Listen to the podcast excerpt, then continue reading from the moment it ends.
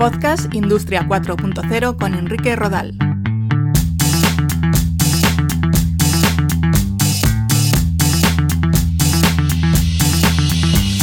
¿Cómo estáis? Un saludo, bienvenidos a Podcast Industria 4.0, donde os ofrecemos descripciones de términos vinculados con la industria conectada y la transformación digital y también os trasladamos casos de éxito que ya están en marcha.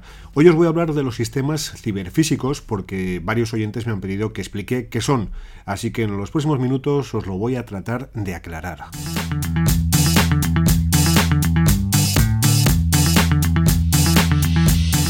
Un sistema ciberfísico o CPS, siglas en inglés de Cyber Physical System, es todo aquel dispositivo que integra capacidades de computación, almacenamiento y comunicación para controlar e interactuar con un proceso físico.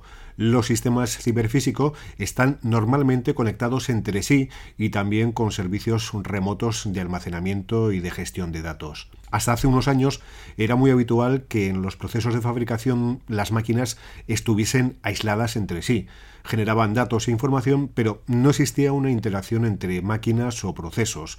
Lo que ocurre ahora es que tenemos cada vez más dispositivos conectados a diferentes tipos de redes que son capaces de captar información y en base a esa información pueden interactuar con otras máquinas o aparatos. Por ejemplo, un ejemplo sencillo, un sensor de temperatura puede dedicarse solamente a registrar la temperatura de funcionamiento de una máquina, pero gracias a los sistemas de comunicación y al software puede llevar a cabo una automatización de tareas como sería parar esa máquina en caso de que se supere un umbral de temperatura. Por un lado, un sistema ciberfísico puede estar formado por sensores con conectividad, por dispositivos IoT, de Internet de las Cosas, que son capaces de generar datos y enviarlos, o por robots que pueden realizar diferentes tareas. Hay quien los define como mm, dispositivos inteligentes, aunque la inteligencia puede que no resida en el propio aparato, sino en la red a la que está conectado. También hay quien identifica los sistemas ciberfísicos con el IIoT o Internet de las Cosas industrial.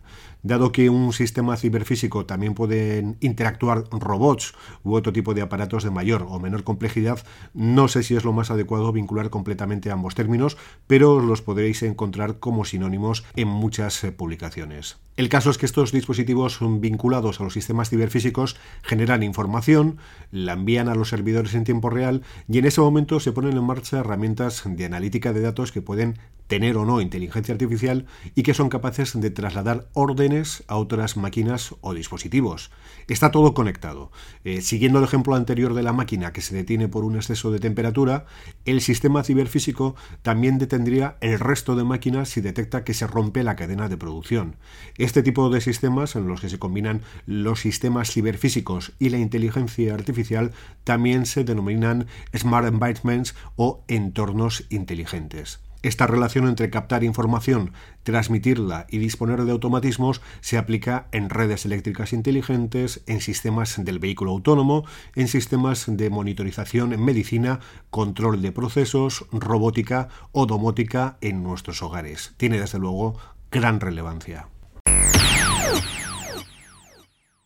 Los sistemas ciberfísicos son una gran ventaja respecto a los sistemas embebidos tradicionales. Un sistema embebido es un software de computación diseñado para realizar una o algunas pocas funciones dedicadas. El software está aislado y no podemos modificarlo para que ejecute otro tipo de programas que no sean los que estén embebidos.